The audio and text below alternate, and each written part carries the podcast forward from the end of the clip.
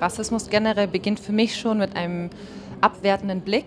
Also wenn ich jetzt zum Beispiel auf den Straßen gehe und jemand mich ähm, ja, abwertend anschaut oder äh, ein, sag ich mal, einen doofen Spruch zu, zuruft, ohne es auszusprechen, dass ich den das im Gesicht schon ansehe. Irgendwas mag er an mir nicht und das verletzt halt einen dann schon, weil die Person einen ja noch gar nicht kennt. Also es ist eigentlich nur beim ersten Blick. Ich gehe zu unserer Hausbank und will irgendwas machen und dann wird das ganz selbstverständlich erledigt, wenn mein Mann geht, der jetzt ein bisschen nach Südeuropäer aussieht, ist das immer so, dass er auf jeden Fall seinen Personalausweis zeigen muss. Also da gibt es schon diese Unterschiede.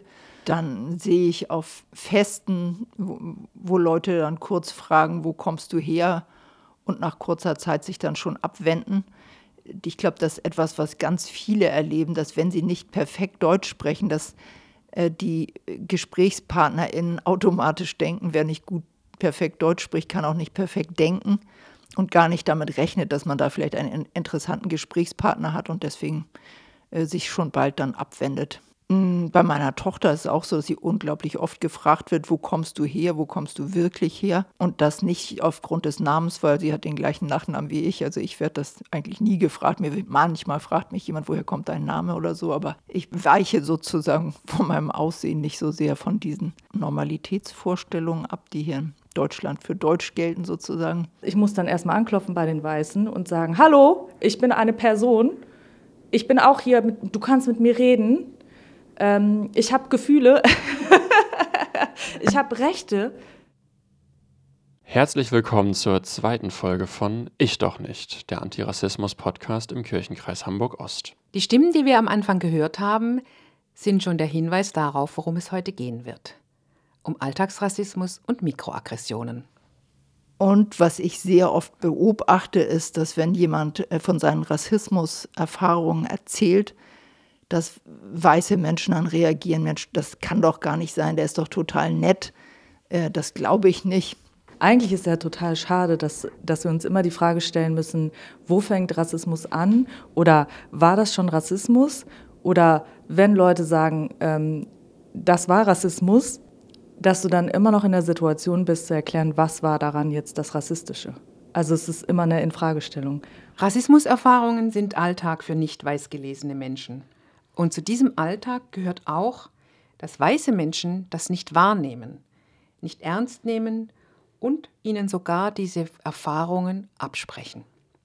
Und weil das so ein großer Teil von dem Problem Rassismus ist, haben wir uns überlegt, das auch in den Titel des Podcasts zu nehmen. Ich doch nicht. Ausrufezeichen, Fragezeichen. Ein Begriff, der häufig verwendet wird, um Alltagsrassismus zu beschreiben, ist Mikroaggression. Also diese Aggression im Alltag gegenüber Minderheiten oder äh, Muslime wie tausend kleine Mückenstiche. Das heißt, wenn man jeden Tag einen kleinen Mückenstich kriegt, wenn jemand von Ihnen vielleicht einen Mückenstich hat und äh, man weiß, wie das juckt und reizt und man ist wirklich damit den ganzen Tag beschäftigt, aber wenn es mehrere Mückenstiche tagtäglich sind, dann ist der ganze Körper, die ganze Seele damit versehrt und ähm, das hinterlässt Spuren. Und dann fragt man sich, wie soll eine gelungene Implementierung dieser Menschen gelingen, wenn sie schon so gebrandmarkt sind, so vorgeschädigt sind, so viel Zweifel an ihrem eigenen Selbstwert haben. Akademikerinnen, die hochgebildet sind, zweifeln an ihrem Wert. Warum? Weil es ihnen immer wieder mitgegeben wird, ihr seid Menschen zweiter Klasse. Warum? Weil ihr einer bestimmten Religion zugehört, einer bestimmten Kultur zugehört, eine bestimmte Ethnie zugehört, äh, eine bestimmte Sprache spricht. Menschen werden degradiert und das tut weh. Also wenn wir von Mikroaggressionen reden in Bezug auf Rassismus, dann ist es, sind Leute, die nicht weiß sind, von Rassismus betroffen und Rassismus hat einen Ausdruck. Das ist ein Gewaltverhältnis und alles, was rassistisch ist, ist, ist gewaltvoll. Und ähm, Mikroaggression kann ich mir gut vorstellen, ist sozusagen der Versuch der Sichtbarmachung, dass es halt nicht darum geht, konkret mit vielleicht Schimpfwörtern, Rassist, also darum geht es natürlich auch, aber Rassismus ist, glaube ich, für ganz viele Leute klar, wenn rassistische Beschimpfungen kommen oder rassistische äh, äh, Körperverletzungen oder also irgendwie, wo allen Leuten klar ist, okay, das ist Gewalt, weil das sind Schimpfwörter und das sind, ähm, oder es ist halt physische Gewalt. Ähm, es geht aber schon viel früher los. Das sind Blicke, ähm, das sind Verhaltensweisen, das sind ganz subtile Sachen, die weiße Leute in der Regel, also unbewusst automatisch ausführen. Das ist so ein bisschen wie so ein Programm. Es sind immer wieder die gleichen Verhaltensweisen. Also wenn Sie Leute fragen, die von Rassismus betroffen sind, es sind immer wieder die gleichen Muster, die gleichen Verhaltensweisen mit unterschiedlichen Ausdrücken, die den Leuten dann um die Ohren fliegen. Genau, ich bin jetzt im Kita-Bereich unterwegs und ich weiß noch, dass ich dann ganz oft diese Geschichte auch erzählt habe, dass wenn ein weißes und ein schwarzes Elternteil in eine Kita kommen, zum Beispiel zum, zum Infogespräch oder zum Elterngespräch oder Tür- und Angelgespräch, also egal was für eine Gesprächssituation, es immer darum geht, Leute gleichberechtigt zu behandeln, eigentlich. Aber was halt immer, was ich ganz oft beobachtet und aber auch selbst erfahren habe, ist, dass dann die weißen Elternteile ganz oft von weißen ähm, Personal angesprochen werden und Informationen geteilt werden und begrüßt werden und irgendwie auf jeden Fall behandelt werden. Und sozusagen der schwarze Elternteil, der daneben steht oder wo auch die Telefonnummer steht zum Anrufen, wenn irgendwie mit dem Kind was ist, ähm, sozusagen die zweite Person ist, die dann angerufen wird oder halt in diesen Gesprächssituationen gar nicht als gleichwertig wahrgenommen wird. Äh, und man könnte noch sagen, okay, äh, dann wird sie halt als zweites begrüßt, aber teilweise werden die gar nicht angesprochen. Das Gespräch geht dann weiter, die schwarzen Elternteile stehen dann irgendwo rum und die weißen Elternteile schnacken dann.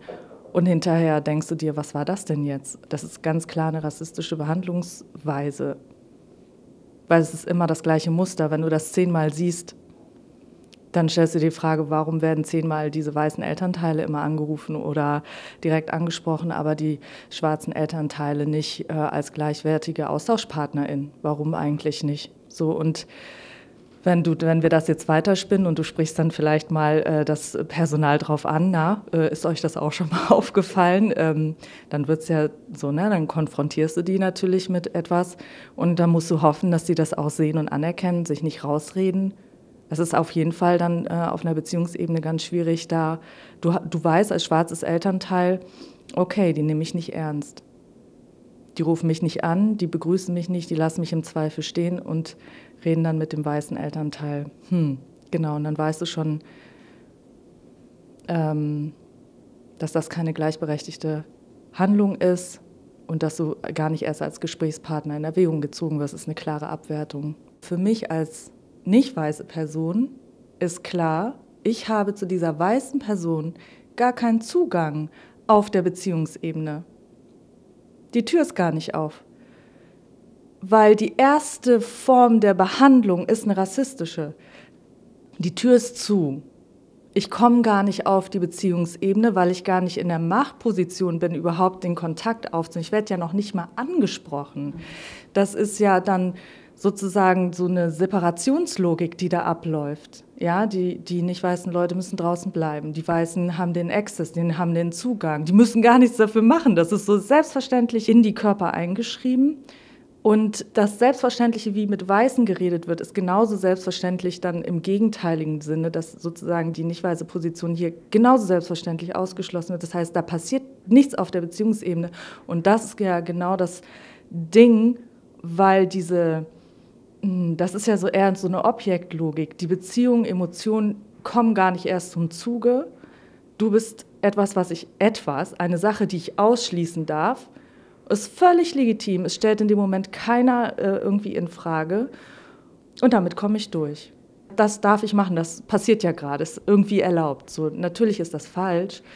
Aber ähm, worauf ich hinaus will, ist halt, Leute, die von Rassismus betroffen sind, werden nicht als Individuen gesehen. Wenn du dir halt verschiedene Definitionen von Rassismus anguckst, geht es ja nie um eine individuelle Betrachtungsweise von, so, also von, ähm, von Persönlichkeiten, sondern es geht um eine Gleichmachung von allen Leuten, die nicht weiß sind, in einer rassistischen Logik, die in sich trägt, dass sie dich abwertet, weil sonst können Weiße ja nicht gut sein auf, dem, auf der anderen Seite.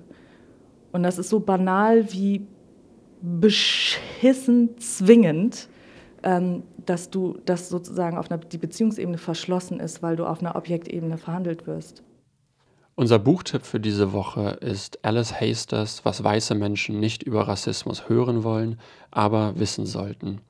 Alice Hasters hält uns als weiße LeserInnen in dem Buch schön den Spiegel vor und gibt Einblicke in Alltagsrassismus, den wir eben oft nicht wahrnehmen können. Alice Hasters erzählt in diesem Buch ihre Geschichte.